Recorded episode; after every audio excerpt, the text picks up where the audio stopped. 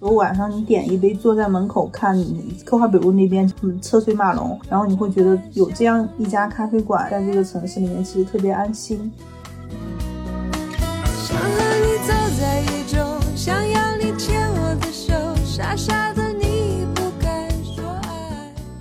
们午饭之后就会坐在那个故宫的小院儿里面。然后拿出各自的那种手磨咖啡的器具。故宫的规定是不允许用自带的电器，所以大家都是自己做那种手冲咖啡。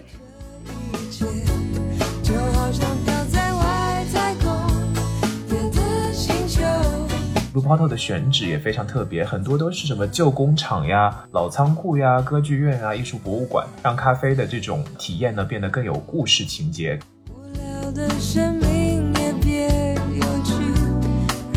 已经想好了你下一杯要喝什么，然后你要去买什么东西带回家，但是走到那里突然他就毫无预兆的关门，就好像人生中就会有特别多这样的时刻，你还没来得及去抓住他，他就走掉了的感觉。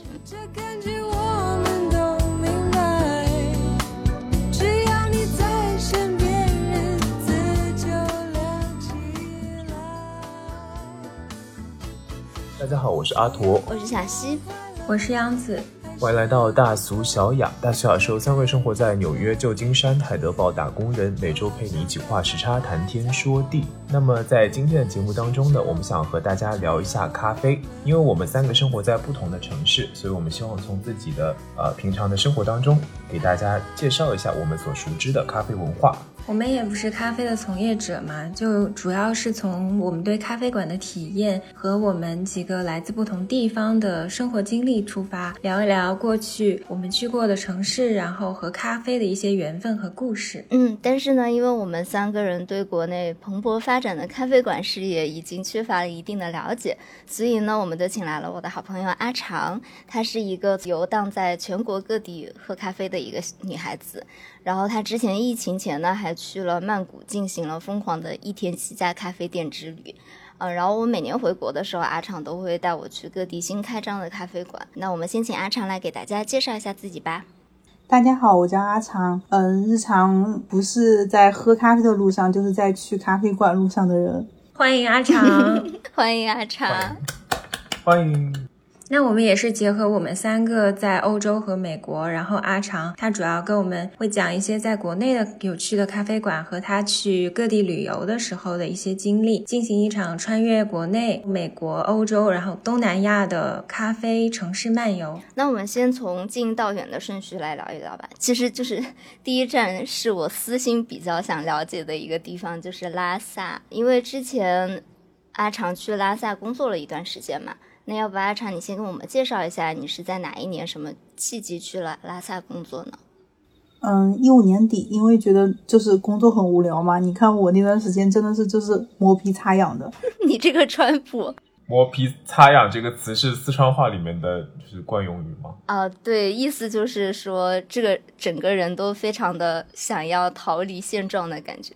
对，然后机缘巧合下，然后一一六年。七月份回了拉萨，然后就开始在那边上班，然后还有生活。嗯，那你大概去了多长的时间啊？一年多是吧？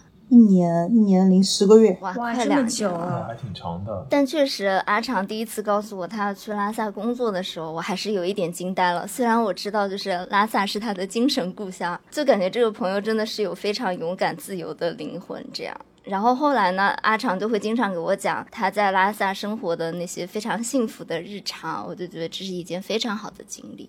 因为每天工作后，工作完之后，我工作单位离。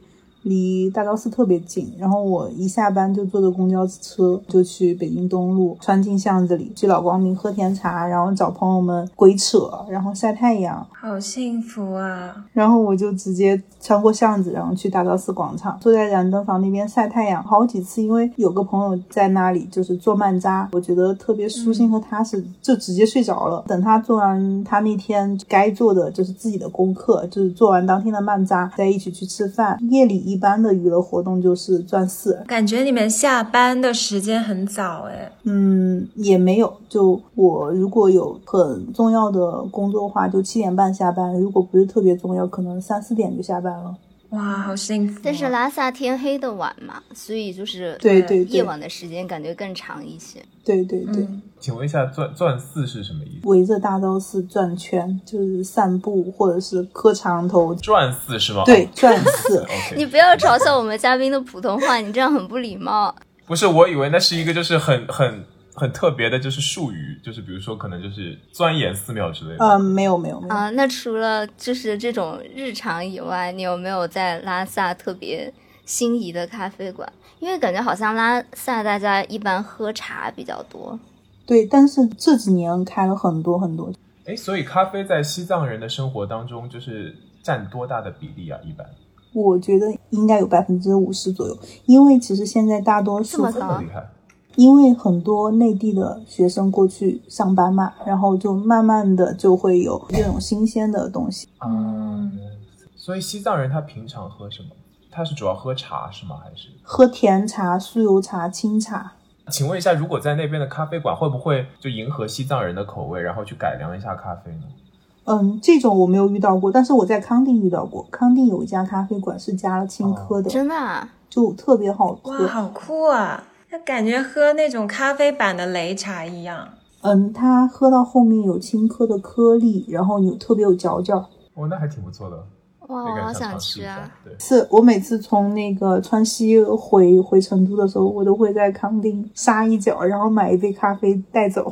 你这个杀一脚，阿驼又要问什么是杀一脚？对，杀一脚是什么意思？停留一下，就是因为那个康定城，我觉得最好吃的餐厅就在那家咖啡店的楼上，所以我一般会去那儿吃个午饭或者是下午茶，然后下楼买杯咖啡，然后就回成都。那你在拉萨有没有遇到什么就是跟咖啡馆有关的故事啊？就比如说有没有什么流浪的朋友在那里去开了个咖啡馆之类的？有两家咖啡馆，我其实印象特别深，也是我比较爱去的。一家是顶峰，然后顶峰其实它有几家店，但是我爱去的只有一家，就是在巷子里那一家，因为从老光明出来。拐个左拐就是顶峰咖啡，有一个小门，然后进去，进去是别有洞天，然后里面可以晒太阳，然后你在就正常的座位上坐着，然后那个太阳也能照射到你位置上，就特别舒服。然后一般就点一杯拿铁，晒着太阳，然后跟朋友聊聊天，自己在那儿干干工作，都特别治愈。嗯，还有一家咖啡馆是在拉萨河边，然后是一个朋友带我去的。那家店是我爱去喝它的手冲，因为其实，在拉萨手冲特别少，我是蛮喜欢喝手冲的，会专门过去喝手冲。然后一般我就会喝他们的那个龟夏，挺爱喝龟虾的，因为我对龟虾情有独钟。是一种豆子吗？对，就是通过不同的烘焙，然后加上那个豆子的产地，然后形成的名字叫龟虾。啊，原来。感觉很浪漫。我想问一下，就是在高海拔烘焙的咖啡会跟我们平原烘焙的咖啡有不一样的地方吗？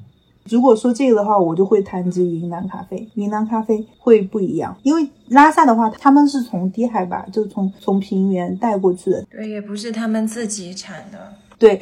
但在云南，云南本来就有咖啡豆嘛，然后他们那边就会自己烘咖啡。然后在那个喜洲有一家咖啡叫那个甜咖啡，然后他们就自己烘，老板和老板娘特别酷，一进去，然后你可以自己选杯子，几乎都是手冲，然后他们家手冲特别棒。最近不是有那个热播剧《我在他乡挺好的》吗？他们那个公司就是一个咖啡公司，就说云南的豆子跟国外的那种咖啡圣地的豆子的质量是有得一拼的。他们有个细节说要。要降低咖啡的成本，他们就是去云南拿豆子。对，然后包括成都有些店也会用到云南的豆子，好厉害啊！云南茶也很好。对，但是国内做咖啡其实做最好的，据我了解到，应该是在福州。可能他们侨商这些也多吧，就有这个咖啡文化的根基在。那等我下次回来的时候，你带我去好吗？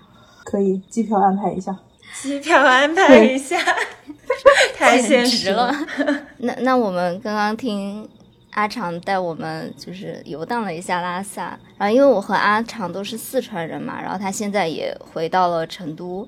然后你在成都最众多的咖啡馆里面，你最喜欢哪家？这是不是一个很难的问题啊？不难，因为我你看我朋友圈还有就是我日常发的，其实我最爱的就是富饮。就是那个川大门口那家呢。哦，西门门口那家是吧？对，非常非常小，西门正对面那家。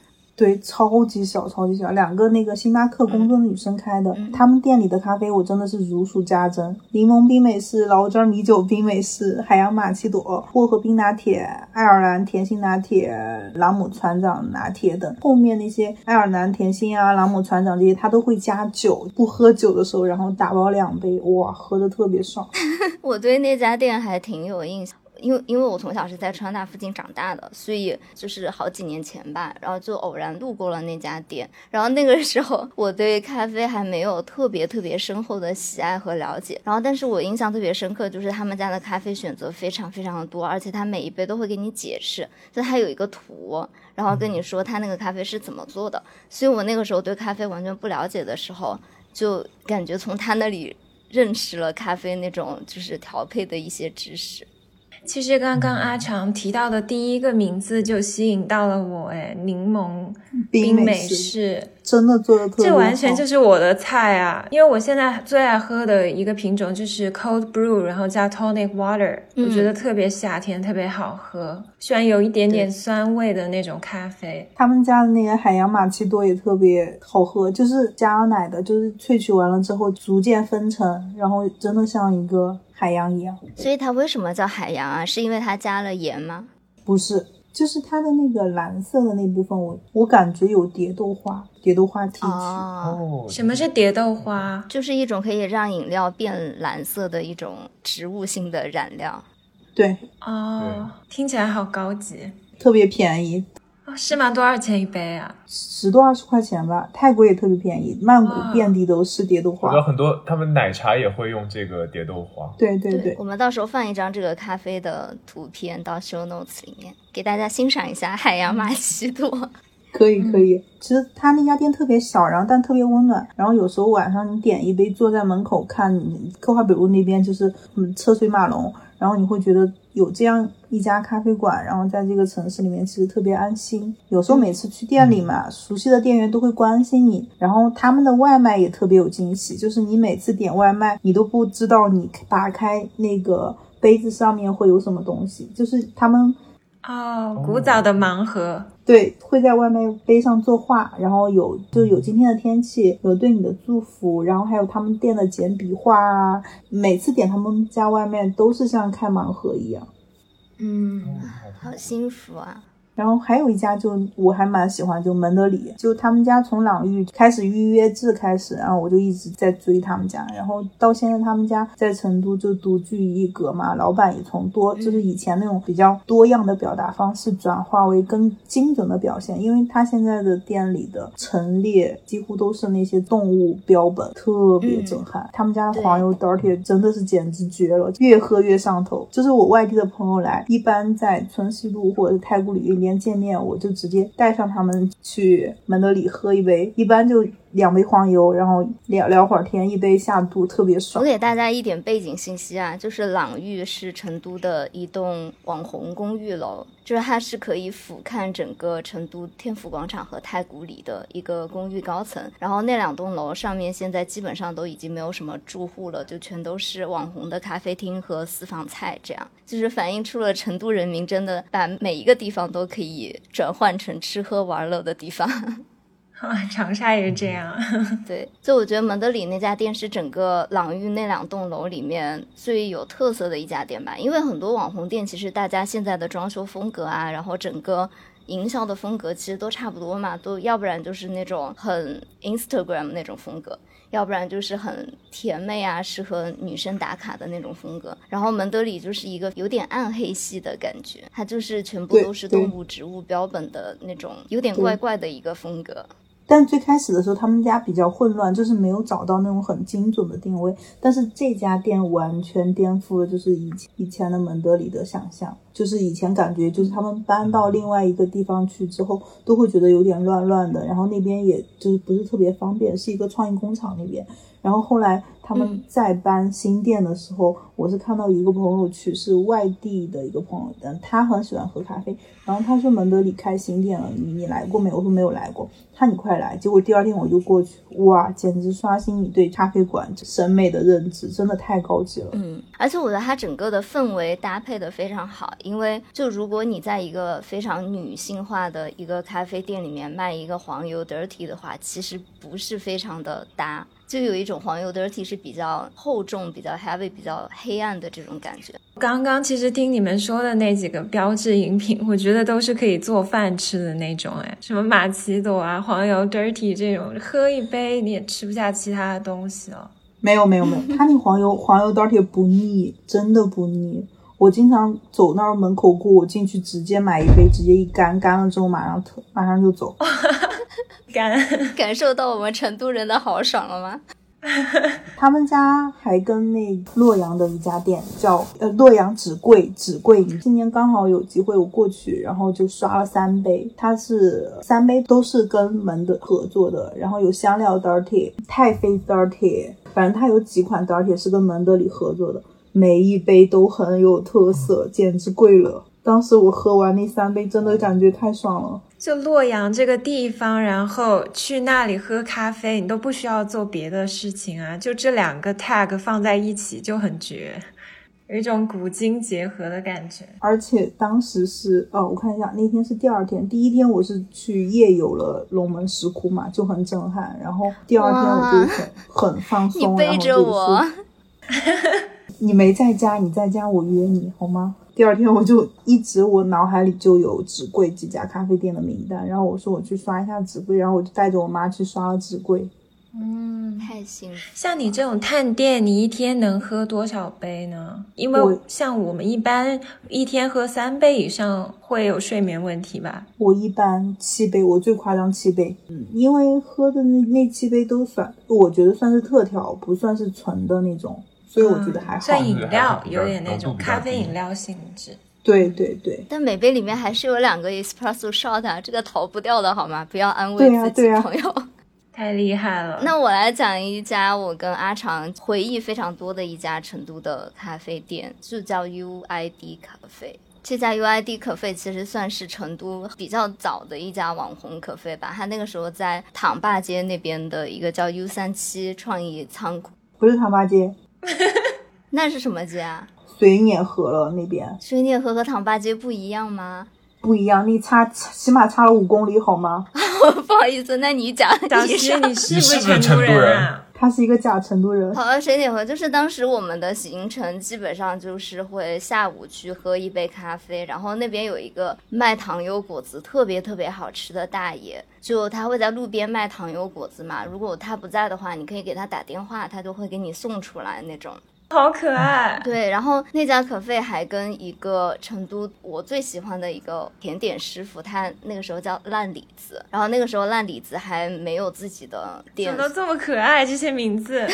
对，然后这个甜点师傅呢，他就会把自己做好的甜点，然后寄在这家咖啡里面卖。然后这个叫烂李子的师傅，我觉得是成都可以算是第一位把那种法式甜点非常 fancy 的那种甜点引进成都的一位开。特性的人物，好吧，对对对。然后我们晚上可能就会一起去水碾河那边的音乐厅去看个什么表演，比如说什么赵雷啊什么的来，我们就会进行这样的一个行程，是吧？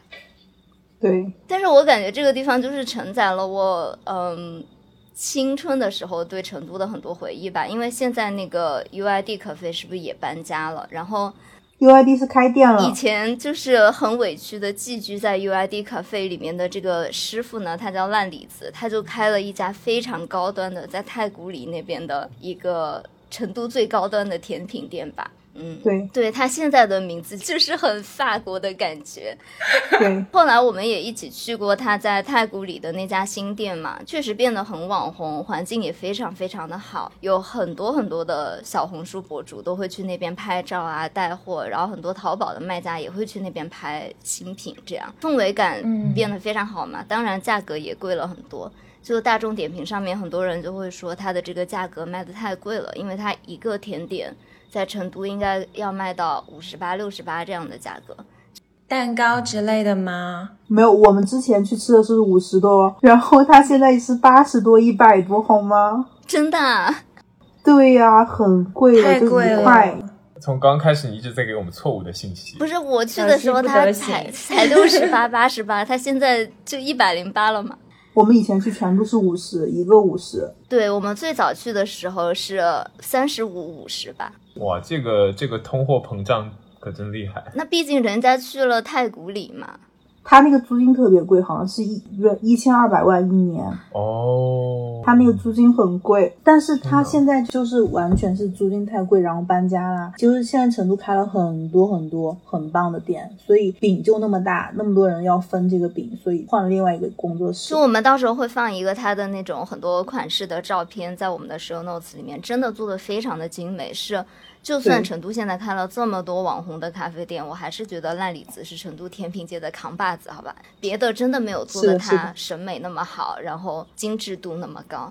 但是确实因为租金太贵了嘛，然后它现在太古里那个店就现在已经闭店了，然后新的店还在装修，但是也没有马上开起来，就觉得还是有一点点遗憾。嗯，嗯，就像小西刚刚提到的，成都这家烂李子的变迁，其实长沙也有一个很类似的咖啡馆，在长沙最繁华的区域步行街那一块儿嘛，然后在王府井对面的平和堂后面的小巷子里面有一个老咖啡馆，叫蒙霞，特意还查了这个读音，啊然后它的正式名字好像叫 Mongar Four Two Three。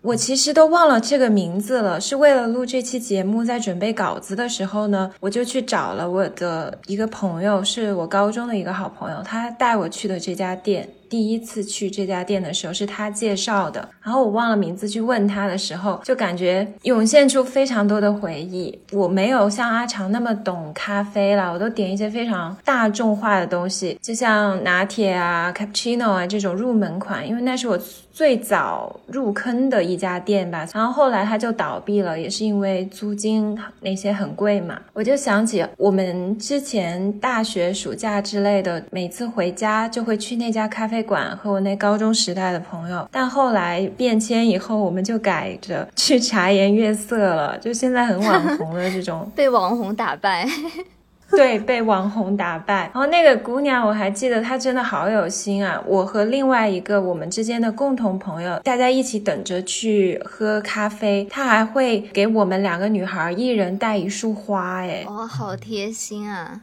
对，就是因为大家很久没见，每一次那种一年一聚，他就是很讲究仪式感的一个人。然后现在那个地方呢，就建了一个九龙仓 IFS，变成一个非常 fancy 的地方，然后开了一家非常 fancy 的星巴克。反正那种旧时光的感觉就不在了吧？就像刚刚阿长和小西说的那种烂李子要变成烂 pastry 这种一定要很洋气的感觉，就那种本土化的小馆子，反而会给我带来更多的回忆吧。嗯另外一家很烂大街的咖啡，不知道你们有去过没？叫 Zoo 咖啡，去过是一个韩国的牌子。这好像很老之前的不，好喝嘛，那个咖啡很像水，但是里面就是有很多那种动物玩偶，跟它名字一样。我和上一期的嘉宾 Coco，我们两个人每一次回国就会去这家咖啡店，因为它是在一个大的综合商场里面，就可以一条龙去看电影、吃饭，然后打引号的学习，其实大部分都在聊天。我就觉得韩国人好像很有咖啡文化，就是走几步路就有咖啡。对对对，那韩剧的情里面，就是很多咖啡情节啊，比如说我们之前也有说过，《春夜》里面男女主角经常就是大晚上约在店里面喝咖啡聊天，喝完了然后再回到那个男主的家里面，男主还要问一下女主啊，你想不想喝咖啡？我煮一下咖啡。我当时每次看那个剧，我就想说，韩国人肯定像阿长一样，咖啡耐受能力很强。我问过韩国的朋友，他们每天都会买咖啡，对，上班第一件事情就是买咖啡，哦，就包括工作，不，包包括读书也是，因为我有朋友在那边读书吧可。是全全球的打工人不应该都是这样吗？就是上班之前买杯咖啡。我觉得这是韩剧极大未解之谜，就一个是大半夜喝咖啡，还有两个是大半夜吃泡面和大半夜喝啤酒和吃炸鸡，然后每个人 还那么瘦，皮肤还那么好，完全就不科学啊！除了这个，还有一个更加烂大街的，就是星巴克。你能不能给我们推荐一点有特色的朋友？我每次回国，就是我会在家边上的星巴克泡着，在那里写东西啊什么，就是那种豆瓣上吐槽那种人。然后店员都认识我了。星巴克他们其实有一个 daily treat，就是那种每日的尝新活动，大概会在早上十一点多之类的，或者下午两三点有那种新品咖啡试喝。因为我去家边上那个星巴克太多次了，所以我还有那些店员的微信，然后大家是很好的朋友，所以每次他们有新品试吃都会分我一份。哇，我第一次听说有人加了星巴克咖啡师的微信。哦，VIP，我震惊了。我有几个，包括店长，几年没有回去了，他们还会跟我说什么时候回国啊？可可以再来，再来试试。对对对。我真是每天都待在那，几乎大家都变很熟了。就咖啡在我这里更多算一个媒介吧，就是能串起很多回忆杀的故事。估计很多朋友也很关心世界上咖啡店最多的城市上海了。那阿长，你会 pick 哪一个上海的咖啡馆呢？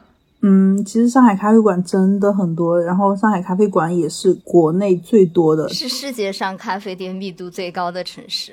对对对，我可以想得到，就是别的就是国外的咖啡店，如果要在国内开店，肯定第一个选址是上海。对，因为工作原因嘛，然后有一九年一整年，我几乎都常待在上海，然后刚好我就住在市中心。你知道住在市中心的好处就是徐汇是上海的宇宙中心，我就是住的楼下就是一条街，就很多咖啡馆。然后我上班途中也会随意的去刷咖啡馆。上海其实最喜欢最喜欢的就是 O P S，当年的 O P S 真的还没有那么火，平均大概五五六分钟就能喝上。真的有人去排？吗？很多人排，现在大概是两个小时左右吧。可不可以像早期喜茶很火的时候，淘宝上有那种买特别多，你可以付费让人在帮你排队。他们家一般都是就是现场喝，因为你打包之后喝的感觉不一样。而且很多人因为它都是特调，是一个那种氛围，它都是特调嘛。然后他会给你一个 recipe，上面写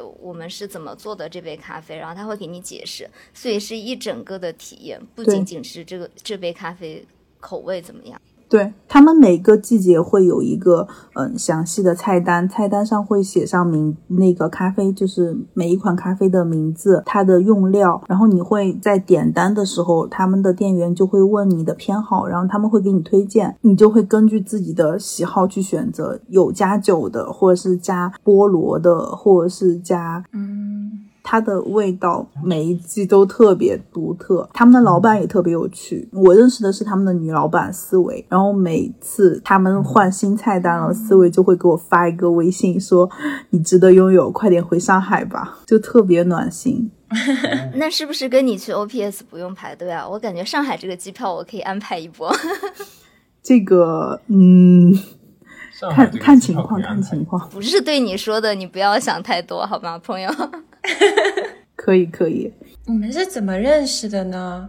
就是因为熟客吗？上海咖啡店的老板他们都很随意，然后大家都会互相去串门。我跟思维就因因为已经真的很熟了，就是我那段时间几乎是天天去。我记得有一天晚上下上海下特别大雨，然后我从小黑屋出来，然后准备回家的路上就会经过 OPS，然后我就进去，我说：“请问今天还有没有就是特调？”他说：“没有特调了，但是嗯，你不一样。”然后他说：“我给你做一杯常规款吧。”然后给。然后给我做 V V I P，这好会撩人啊！我死了。然后给我做了一杯那个拿铁，那杯还是免费的，高兴了好久。结果我骑自行车回家的路上被罚款了啊？为什么？因为上海有一段路，那那是不能骑自行车的，被抓现行。之所以。然后老板之间就特别就是惺惺相惜的感觉。O P S 的老板也给我推荐了他们他他喜欢的店，然后我也会去喝。但是不管怎么样，感觉在上海都不会舍弃就是 O P S 去其他店，因为 O P S 永远都会有惊喜，然后他们会做联名款啊什么的。然后我一般通常两天就会刷完 OPS 的当季菜单，然后就会确定我在那个季节会喝哪款，然后一般就是两杯起跳。嗯，啊，说的我现在也好想喝咖啡。嗯，我就觉得 O P S 还蛮特别的，虽然我没有喝过啊，但是我每次看它的菜单都觉得好心动。其实我去过好多城市，喝过很多咖啡了嘛，但是真的，其实国外现在做这种特调的没有那么多，而且做的很多都是噱头而已，并没有说真正特别好喝的那种特调。但是我看 O P S 的菜单，我感觉他们是很用心的在做这件事情，不只是想要成为一个网红而已。他们专门有一个小黑屋，然后那个小黑屋就是研究他们每季的特调，然后他们有时候几乎不回家，然后就在小小黑屋里面研究，研究完了就在那儿睡，然后睡了就旁边开店，真的是热爱这件事。对对对，嗯，他们会去很多咖啡节，然后偶尔就是会去广州啊，或者是其他地方，然后有些就是喜欢的朋友也可以去关注当地的咖啡节，然后看看有没有 OPS，然后可以去喝。嗯。说到上海，其实我刚刚提到的那个高中时代带我去蒙霞的那一家店的朋友，也有跟我推荐过一个咖啡，因为他现在就住在上海。熊爪咖啡的咖啡店，它的特点是全部是用手机点单，然后服务员都是聋哑人，就只有墙上一个小洞，伸手出来递出咖啡。就感觉很有爱哦，我好像看到过这家，对，而且它伸出来的那个爪子还是那个熊爪，好萌。然后说到这个，我想到我们长沙有个叫巴赫西点的地方，它的老板其实是一对德国夫妇，然后店长中文名字叫吴振荣，他当年在德国在一个制药厂工作，就是工资很高。然后他后来偶然到中国，发现了这个残疾聋障人士的问题，他就从二零零二年开始。是在长沙的一个教堂边上开了一个小店，做那种德国面包房。有一个叫 Easy German 的 YouTube 频道嘛，他们有去采访德国人，觉得自己最自豪的食物，他们都会说是面包，很硬的面包，跟法式甜点完全不一样。然后他就开了一个这样的德国面包房，他所有的员工都是聋哑人，他就是为了帮助聋哑人在就业。然后他卖的面包和甜点也非常的便宜，四五块吧，然后甜品不会超过十块钱。这跟一百多的烂李子比起来，简直了。烂 pastry 好吗？反省一下，就让人觉得世界上还是有那种非常纯粹的人存在吧。那如果刚刚阿长跟央子提到的上海的话，是有情调的咖啡文化。那北京对于我们的主播有什么样的一些记忆呢？对，北京带给我的咖啡记忆更多是那种青春回忆。我想大家应该都知道，宇宙中心五道口有一家非常有名的咖啡馆，叫雕刻时光。对，我也经常去。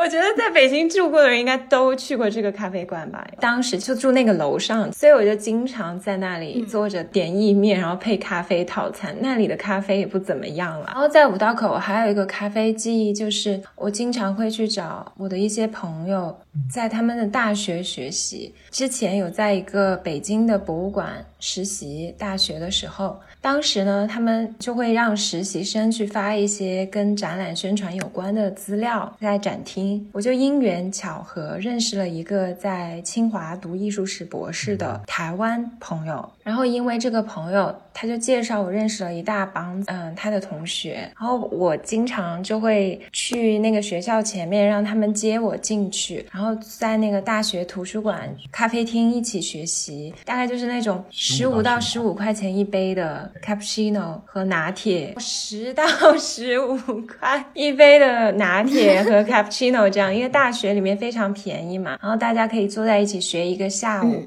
然后又因为这一群大学里面的朋友呢，我就认识了华清家园里面有一个小文艺社区。它其实叫一个文艺社区是好听的说法，实际上的本质呢就是一个廉租房哦，就是那种隔断成很多家的那种嘛，就是一个房间隔断成很多个床。是华新家园是那种学区房嘛，就有很多那种北漂小青年聚集在那里，一群那种有点怪怪的人吧。中间还有一个我我之前跟小西和阿土。也提到过，到处在北京的各种 bar 打卡的，就是翻版阿长，他熟悉北京的所有有名的酒吧。呃，有机会我也可以邀请他来上我们节目聊聊品酒。嗯，这个我也喜欢。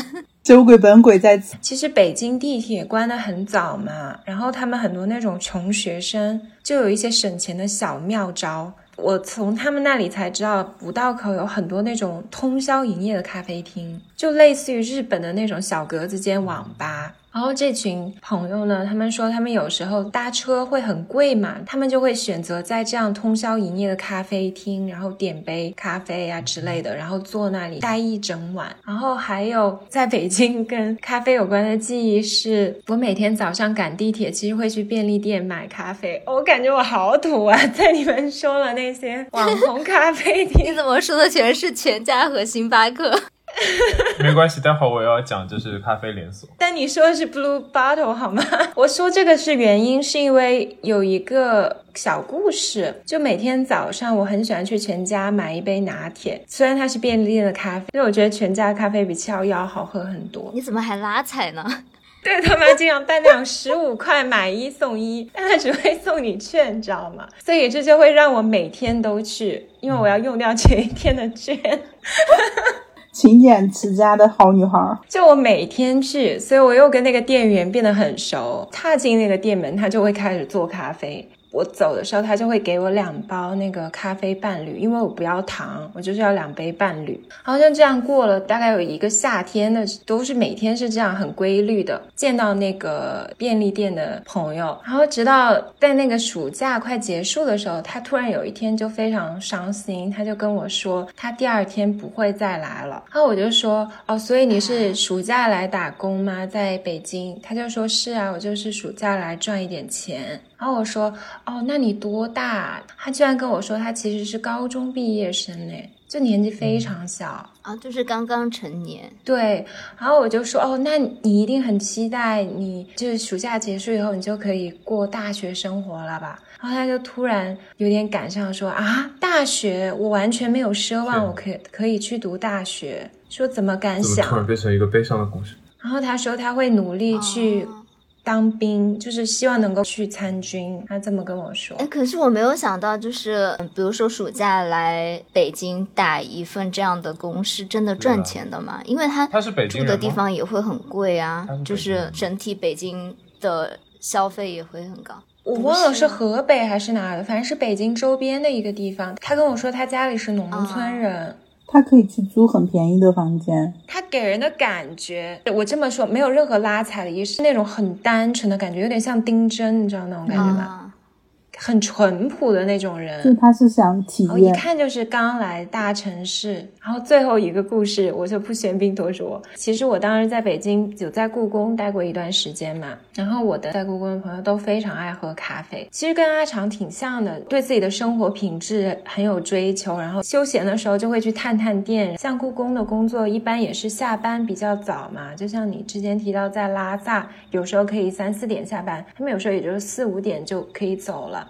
所以他们对那种二环内的很多咖啡小馆就非常的熟悉，都是老北京人嘛。但后来这些就拆迁，就很多时候中午就没有办法出去喝到好喝的咖啡，所以大家一般我们午饭之后就会坐在那个故宫的小院儿里面，然后拿出各自的那种手磨咖啡的器具，坐一排做咖啡，我是看着他们磨豆子，然后去做手冲的咖啡。还有一点是因为故宫那个里面，因为它大部分是木质结构的建筑嘛，所以它是要严格的防火的。所以故宫的规定是不允许用自带的电器，所以你是不不可能用个什么胶囊咖啡机之类的。所以大家都是自己做那种手冲咖啡。啊，好棒啊，这种感觉。大伙围在一起，在小院子里面喝喝咖啡啊，晒晒太阳啊，然后有的时候还会，就像那个我在故宫收文物里面提到的，去把杏子树上面的果子摇下来，然后每个人拿一个篮子，然后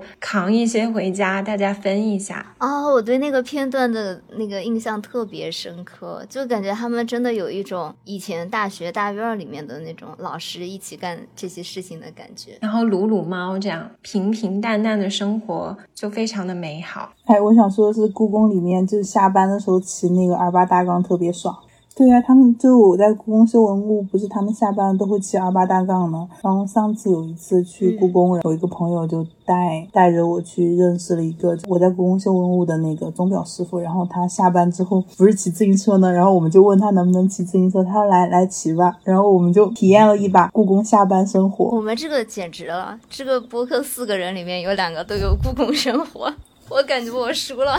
没有，那个那个是跟着别人蹭蹭仔，然后刚好有人认识。那之前小溪也提到，阿长有一个非常厉害的记录，就是去清迈一天，在同一家咖啡店的不同的地址打卡了七杯咖啡。那我们一起来转移转移一下到亚洲范围。对对对，嗯，因为清迈也是随处可见的咖啡馆，然后他们的咖啡文化也做的特别好。但是能让我念念不忘的就只有 Grab，就是是清迈一个本地人开的。我曾经一年两次去清迈，然后就是为了刷 Grab，把 Grab 刷够。因为嗯，他们是用本土的咖啡豆，然后用嗯用咖啡风格多变的那种形式来做特调，多变的程度可以怀疑到你的眼睛。就是每一杯特调都有一张明信片，然后附附在做好的咖啡嗯旁边，然后可以让顾客拿回家当收藏。就两次去，就是为了刷齐那个咖啡明信片，所有的口味吗？对，所有的全部刷完了。哇！然后我最爱他们店里就是活性炭咖啡，然后活性炭咖啡里面混合了那个牛奶和香草。它端上来的时候其实是有个分层的，上面是灰褐色的部分，下面是奶茶的部分，然后看着就特别好看。但是你根本想象不到它们味蕾撞击在一起，然后口感上能够明显喝到那个活性炭的那个颗粒，然后就很神奇。然后还有一杯就是他们的玫瑰冰活性炭是什么味道？不是没有味道吗？但它里面加了香草啊，产生香草的味道哦，对对对，就特别特别特别好喝。然后还有一杯就是他们的那个玫瑰冰滴，然后他们是二十四小时冷萃。我一直很想喝这个。然后它加上了特制的，我因为我看了它全部的过程，然后就加上特制的玫瑰精油，可能是点了两三滴，然后加上花瓣。然后它的口感特别清澈，然后就伴随着很淡的那个玫瑰的香气。我是在国内没有喝到过这样的特调。然后他们是有三家店，古城里有两家，就是两家店它的营业方式不一样。就是一家店特别小，那家店就它的老店嘛，它那家店可能能容纳大概五到八个人，就特别特别小。就是它在门口有一排，就是可以坐在地上喝的那种感觉。第二家店就是家，就是早午餐的那种，然后就可以去点杯咖啡，然后吃个早午餐，然后就是特别悠闲。因为清迈生活就是到处逛逛，然后悠悠散散的。还有一家店就是在他们的新开的一个商场里面。然后我其实第一次喝 Grab 就是去那家店，就当时不会觉得这家店的咖啡有多棒，但第一杯点的就是玫瑰冰滴，然后就从此一发不可收拾。它那个玫瑰冰滴是真的会加玫瑰吗？还是加酱汁之类的？会会加玫瑰，它会加精油，玫瑰的精油，他们自己提提取的，就是他们的所有的产品都是自己，还是像 O P S 那样自己开发，开发之后然后运用到他们自己的豆子。然后他们的老板在清迈开了蛮多店的，还有一家就是被我誉为西洋咖啡馆的 咖啡。然后就是你在夕阳的时候去，偷去那家咖啡馆喝咖啡，就是你看到那个夕阳的光慢慢的照射进来，然后再就是明明灭灭，然后再逐渐消失，那种感觉真的特别。你不考虑自己写个博客吗？我觉得啊，就是我觉得你可以做那种很专业的咖啡点，就是点评人之类的品鉴师。我很懒了。我很懒，就是其实我现在也没有说在成都，其实也开了蛮多。我现在也没有说特意为了去打卡而打卡，其实更多的是就是按照自己的习惯去，比如说这附近有我有我喜欢的咖啡馆，可能我就停下车，然后过去买一杯。我觉得你可以做那种咖啡界的一就是米其林，然后比如说就偷偷的进一家咖啡店，然后给他们打分，这个样子。成都有这样的人在做，但是其实觉得做的，但是我就觉得 Graph 这家是我一直很想要去打卡，因为它算是特调界的那种鼻祖的感觉，它比 OPS 早很多很多嘛。对，我第一次知道有特调这个事情，就是社交媒体上面看到了 Graph，然后就觉得哇，好棒，还有这样的方式。其实我有点好奇，像。泰国啊这些，他们有自己专门的咖啡吗？比如说像越南咖啡，我就特别爱喝。就像其他的东南亚国家，他们有自己特别那一种类的咖啡吗？他们有自己生产的豆子啊。嗯，泰国听起来也是一个很好种咖啡的地方。对对对，而且青莱那边是专门有咖啡产地的。我当时在青莱的一个下午茶咖啡店，那家咖啡店我。不记得名字了，但那家咖啡店的冰拿铁是我人生这么多年喝过最惊艳的。就是因为我当时是包车带妈妈他们玩，我买了打包就立马要带走。我是上车的那一瞬间喝到的时候，我觉得惊为天人。然后可能我后来想了想，它的牛奶是用用的是他们当地的牛奶，就更鲜，所以就就会更好喝，更纯一些。对对对，嗯。而且泰国真的是一个咖啡文化特别特别浓郁的地方。就我有一个大学同学嘛，然后他毕业以后就回泰国了，就他也是学建筑的，然后他就开了很多咖啡店在泰国。哇，对。那既然我们说到了这个亚洲的范围嘛，那肯定不得不提的就是东京，就是感觉咖啡文化整个在亚洲的发源地吧。然后央子和阿驼都。在东京住过一段时间吗？那你们有特别惊艳的咖啡店吗？没有，我没有在日本喝过咖啡。东京我可能是主要分我记忆深刻的几个品种来说吧，因为我当时住在练马附近，阿驼可能知道。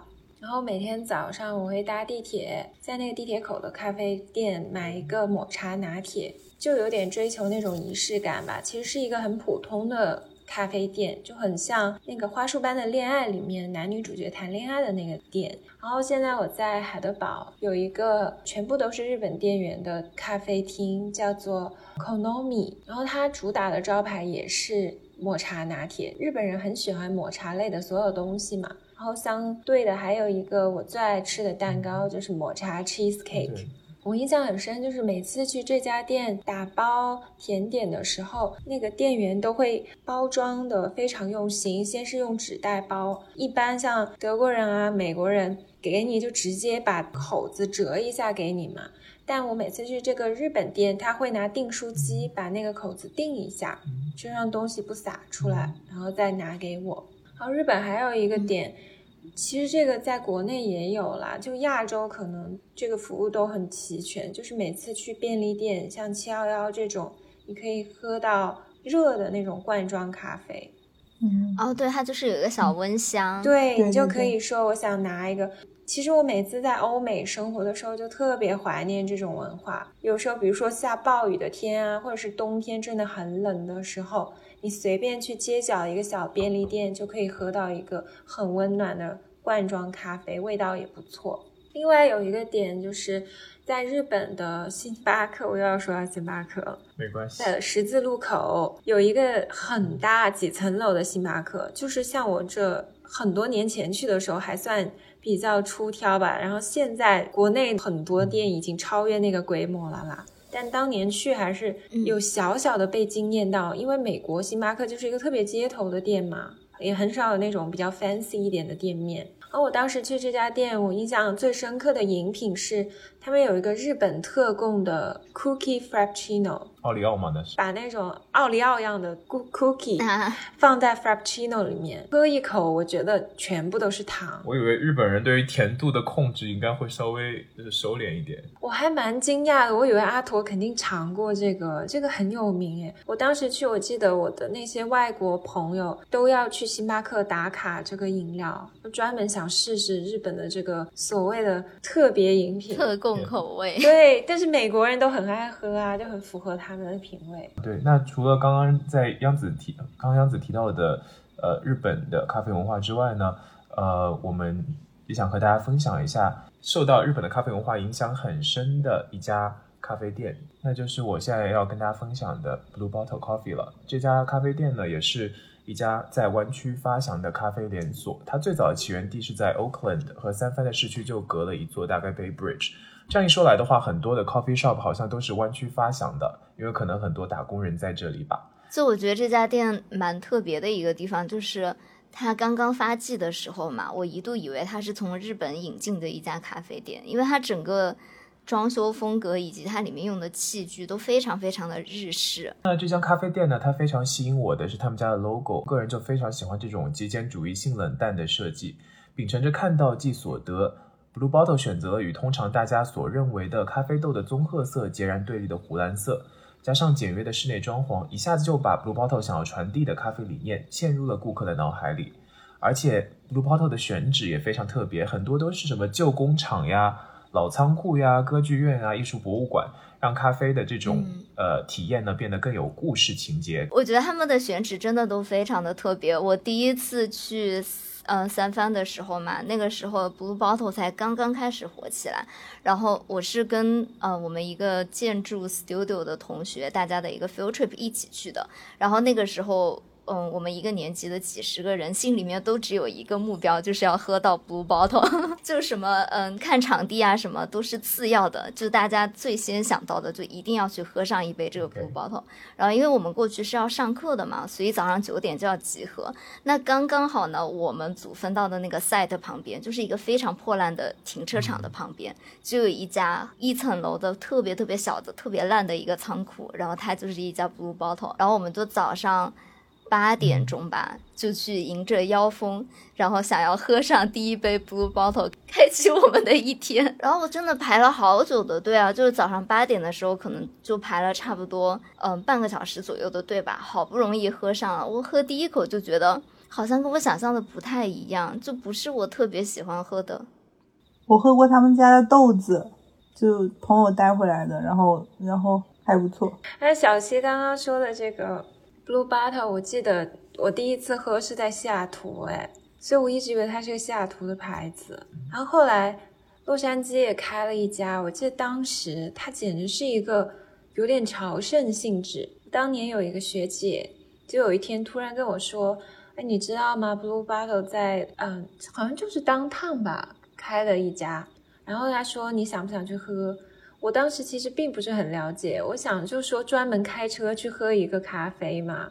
然后他说对呀，然后我们就真的是专门开车跑到那去外带的咖啡，然后在那个车上喝完的。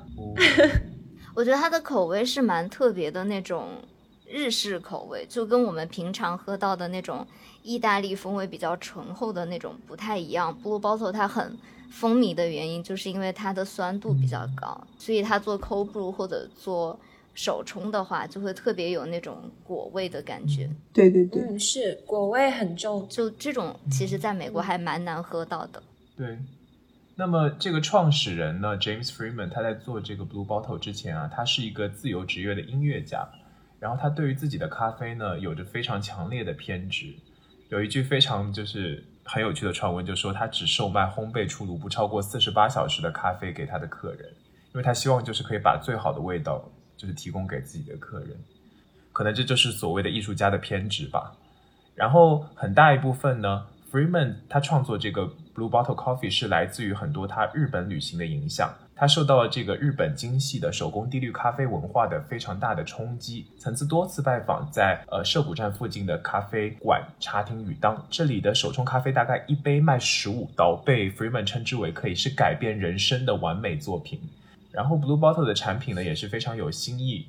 曾经有一度呢，在三藩的这个现代博物馆房顶上，它的那个风店有火爆一时的艺术蛋糕，是以荷兰风格派画家蒙德里安的标志性格子为灵感制作的切片蛋糕。值得一提的是，制作这款蛋糕的呢，正是 Caitlin Freeman，也就是创始人 James Freeman 的妻子。哇，好浪漫啊！我喜欢这个哎。其实对于 Blue Bottle 大部分的咖啡，并不是特别贴合我。就是个人的一个口味嘛，因为我比较偏好意式的那种咖啡的口味。但是我觉得他们家的新奥尔良 Cold Brew 是一个很特别的存在。就我现在还不断会回购他们家的这个豆子，自己在家做 Cold Brew，是因为他在那个咖啡里面加了一个叫 Chicory 的东西，好像中文是叫菊苣咖啡，这是是一种奥尔良的传统的配方吧。就他的创始人 Freeman 才开始在农夫市场里面卖咖啡的时候，就有了这个 recipe。菊苣咖啡的历史其实是因为，嗯，战争的时候咖啡比较短缺，然后人们就发现这种菊苣这种植物可以模拟出咖啡的味道，然后就相当于是一个咖啡的替代品，但是它其实会有一种比较独特的风味吧，就我喝起来是更觉得有一种坚果的香气。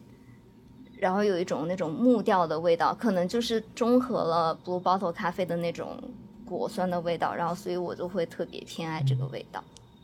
是的，好，那除了 Blue Bottle 以外呢，我想给大家继续提到的就是三番在湾区鼎鼎大名的 Fuse Coffee 了，这也是 Facebook 创始人 Mark Zuckerberg 非常喜爱的一家咖啡店。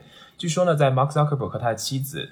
Priscilla Chan 结婚的时候，就是邀请这家咖啡店承接了他婚礼上所有的咖啡饮品供应，真的很是他的风格，就是那种很接地气，要找一个连锁咖啡店承接自己的婚礼饮品。我想说，但是我不敢说，然后你说出了我想说的。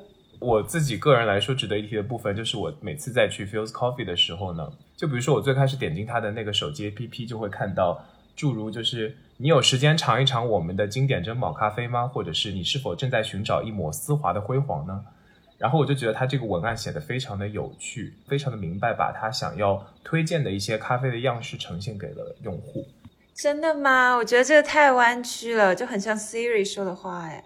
我觉得会很亲切。我比较喜欢烂李子那种。我觉得拆一抹丝滑的辉煌，我很难接受。没有，这是我中文翻出来的问题。对，然后它名字下面还会有这种主要的配方，比如说 Philharmonic，它就会有豆蔻果实、枫叶还有泥土的香味。就在完成点单了以后，而且它的手机 APP 还会告诉你是哪一个咖啡艺术家在给你制作咖啡，就给人一种非常亲切的感觉。我觉得它是那种很典型的工业文明的产物。我个人来说啊，我比较。喜欢，比如说像 Blue Bottle 那种感觉，我觉得它就有那种人文的气息。我比较会偏爱那种感觉的店，包括像之前阿长提到的清迈这些，这家店我觉得就很很有硅谷氛围耶，怪不得扎克伯格会选它。我会觉得相对于 Blue Bottle，就是这家店会更怎么说呢？就让你会感觉你跟你的那个咖啡艺术家在就是产生连接。对，就感觉没有温度。对对，而且他都叫他的叫咖啡艺术家，就有一种他整个店都非常高端的感觉，好像我不属于他的目标用户。No no no no no，因为 Blue Bottle 走的是那种就是人文艺术气息，但是这个 Fuse Coffee 它走的是亲民的路线。但感觉始终有距离感啊！对呀，我觉得它整个的跟我的感觉很不一样。就是在我的印象中，Fuse Coffee 是那种便宜大碗的咖啡的感觉。没想到它这个 App 给人一种很高端的感觉。对对对，这个 App 不高端呀。你回国看看星巴克，你就觉得好冷啊。高端吗？不高端，特别接地气。工业文明的连锁店。然后经常可以看到很多顾客在这个店里交谈办公啊，就非常的舒适，非常的惬意。然后店铺门口呢，还会给小狗狗准备那种狗饼干和水啊，然后给遛狗人也提供了非常多的便利。除了 Feels Coffee 的咖啡之外呢，阿图还要给大家推荐他们的热可可、牛油果吐司以及猪肉香肠 Burrito。不能喝咖啡的阿图就会经常点的一些东西。对，在这个节目录到一个多小时的时候，阿图突然来了这么一句：不经常喝咖啡的阿图。那除了阿驼说到的三番呢，小西是不是也可以跟我们分享一下你所居住的纽约有趣的咖啡店？其实我在纽约比较常去的有两家，一家是叫 La Colombe，它就是有点像一个连锁的咖啡店，但是它的豆子非常非常好。然后另外一家就是叫 Cafe Leon。里昂多 多，它是一个法国名字，我不知道是不是这么发音。这个不是一个牌子吗？对，它是一个纽约最近几年才开的潮牌，然后它就是开在这个潮牌旁边的一个小小的那种法式咖啡店。它那个地址是继 SOHO 嗯的 Supreme 凉了以后最火的一家店了，经常都看到门口排大长队。我是在两家咖啡店里面选择了这一家介绍给大家呢，就是因为我觉得它是比较嗯特别的感觉吧。就我经常和同事一起吃完午饭以后，就会在 SOHO 的街头散散步嘛，然后大家就会心照不宣的走到这个咖啡店啊，因为里面有一个特别特特殊的饮料叫 Fredo Cappuccino，就是。冷奶泡做的卡布奇诺哦，你还发过状态，我记得啊，对，就是特别特别好喝。其实我是一个特别爱喝卡布奇诺的人，因为我觉得它那个奶泡不会像拿铁这么腻的感觉，而且就它的咖啡的比例和奶泡的比例 balance 是我自己比较喜欢的感觉嘛。但是到夏天我就会有点苦恼，因为是有冷的拿铁或者冷的美式，但是你很少找到一家做冷的 cappuccino 的地方。其实我之前还查过，就为什么大家都不做冷的 cappuccino，是因为你打冷的奶泡是需要一个别的机器，就是一般的意式咖啡机是打不了冷奶泡，然后你就需要买一个特殊的机器，然后它制作咖啡时间就会变长，所以一般工业连锁的这种咖啡店就不会制作这个饮品。那我觉得这家就是我在纽约能够找到的最好喝的一家冷的 cappuccino 的店。而且它就是一个非常非常小的咖啡店，它可能就只有一个小小的走道，能站三四个人，没有任何的桌椅。然后大多数的时间，因为店内人很多嘛，大家就会通过街边的一个小窗口，就像之前杨子讲的那个熊爪咖啡一样，去窗口 pick up 一杯咖啡，然后就走，在路上。好像现在这种潮牌都会就是经常开这种，在他们潮牌附近可能开一个咖啡。因为那个小小狐狸好像也是啊，对，但是我觉得它比小狐狸做的更有特色一些。哦，对，它还有周边好多衣服啊那些。嗯，呃，你说到这家，我就想起成都有一家缝纫机咖啡馆，它的机子特别贵，一百多万。然后那个老板也特别有个性，然后他每个季节也是有限定。就太古里附近一条街上，特别特别小，那个店面可能只有五个平方吧。然后但是喝的人大大家都是。点一杯之后拿到街边，然后坐在坐在街边的路上，大马路上喝。嗯，这家店也是，就是他会在路边摆一些椅子，就很像那种在法国街头你能看到的那种坐在路边的咖啡店一样。然后很多人会站在街边排队进去买那个潮牌嘛，然后就有一些人坐在街边的花台上面喝咖啡，就整个氛围感非常非常的好。而且它整个就是全白的那种包装，它的地上会有一些特别明亮的马赛克。然后里面还有一个非常小的小书柜，然后里面摆了很多我特别喜欢的设计类的丛书，就感觉是一个麻雀虽小五脏俱全的一个这种小小的地方。但是呢，悲剧就这么发生了，就是自从我写了这个稿子以后嘛，我就很想把这个咖啡店分享给我更多的朋友。然后我当时还在想说，如果我今年从纽约回国了的话，我会买很多他们家的周边，因为他们会卖一些明信片啊、帆布袋啊什么的，甚至还想说到时候可以给我们的听众朋友们抽奖，就是抽一些我喜欢咖啡店的东西。但是上周我有一个朋友来纽约，然后我就带他说想要去喝这家咖啡店，走到门口的时候就发现它关门了。啊！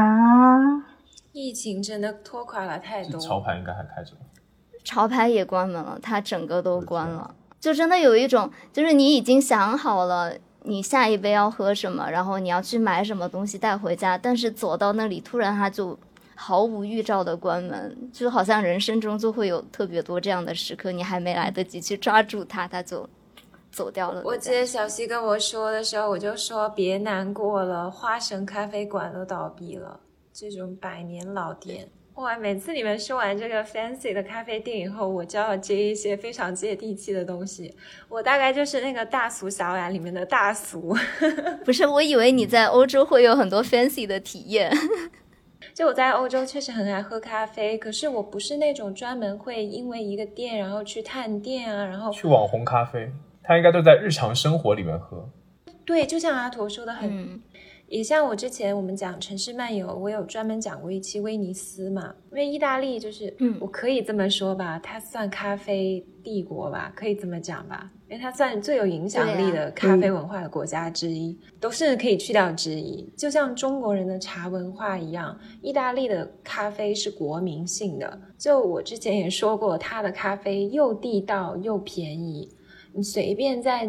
街角巷口一个很不起眼的小咖啡馆都能喝到非常好喝的 cappuccino espresso，连我这种很少喝 espresso 的人，我都会觉得不错。嗯，因为意大利咖啡完全卖不起价，它每一杯卖个一块三这样。然后另外就是说在。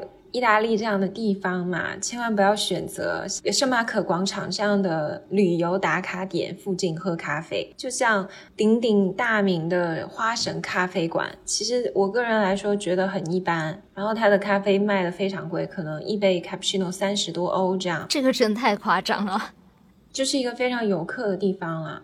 大家如果有兴趣，详细可以去听威尼斯那一集啊，我有分享更多关于意大利的咖啡文化，不在这里赘述了。再另外再提一个我在海德堡最爱的咖啡馆，叫做 Coffee Nerd。好可爱哦！对，就是很可爱。它整个感觉就是那种欧洲文艺小青年的感觉。他雇的店员都是那种很有性格的人，就有点艺术家气质的那种年轻人，而且有很多非常漂亮的女生。另外，最后一个小点就是我很爱喝冰滴 cold brew，因为我最近其实在节食，就是我那个食谱它所有的。咖啡都不能加奶，只能喝黑咖。然后我觉得黑咖真的有点太苦了，我又不想放糖，因为我有一个嗯很奇怪的点，就是我喝咖啡我都不想加糖，就是有一种强迫症的感觉。对我也是，对我总觉得很奇怪，因为我总觉得咖啡加糖有一种板蓝根的味道。对对，我也是这样。我小时候最怕喝就板蓝根那种苦的中药，我反而 OK。所以我很爱这家店，就是因为它的 cold brew 特别的好喝。那好，今天我们给大家分享了非常有趣的咖啡文化。每一个城市果然都是有自己非常特别的咖啡和就是咖啡店。也欢迎在评论区里面告诉我们你你所在的城市里面你最喜欢哪家咖啡店，也给我们种草一下。好的，那今天节目就到这里了。我是阿图，我是小西，我是央子，嗯，我是阿长，我们是大苏小雅，下周再和大家见面了，拜拜。拜拜，谢谢阿长，拜拜，谢谢阿长，OK，也谢谢你们。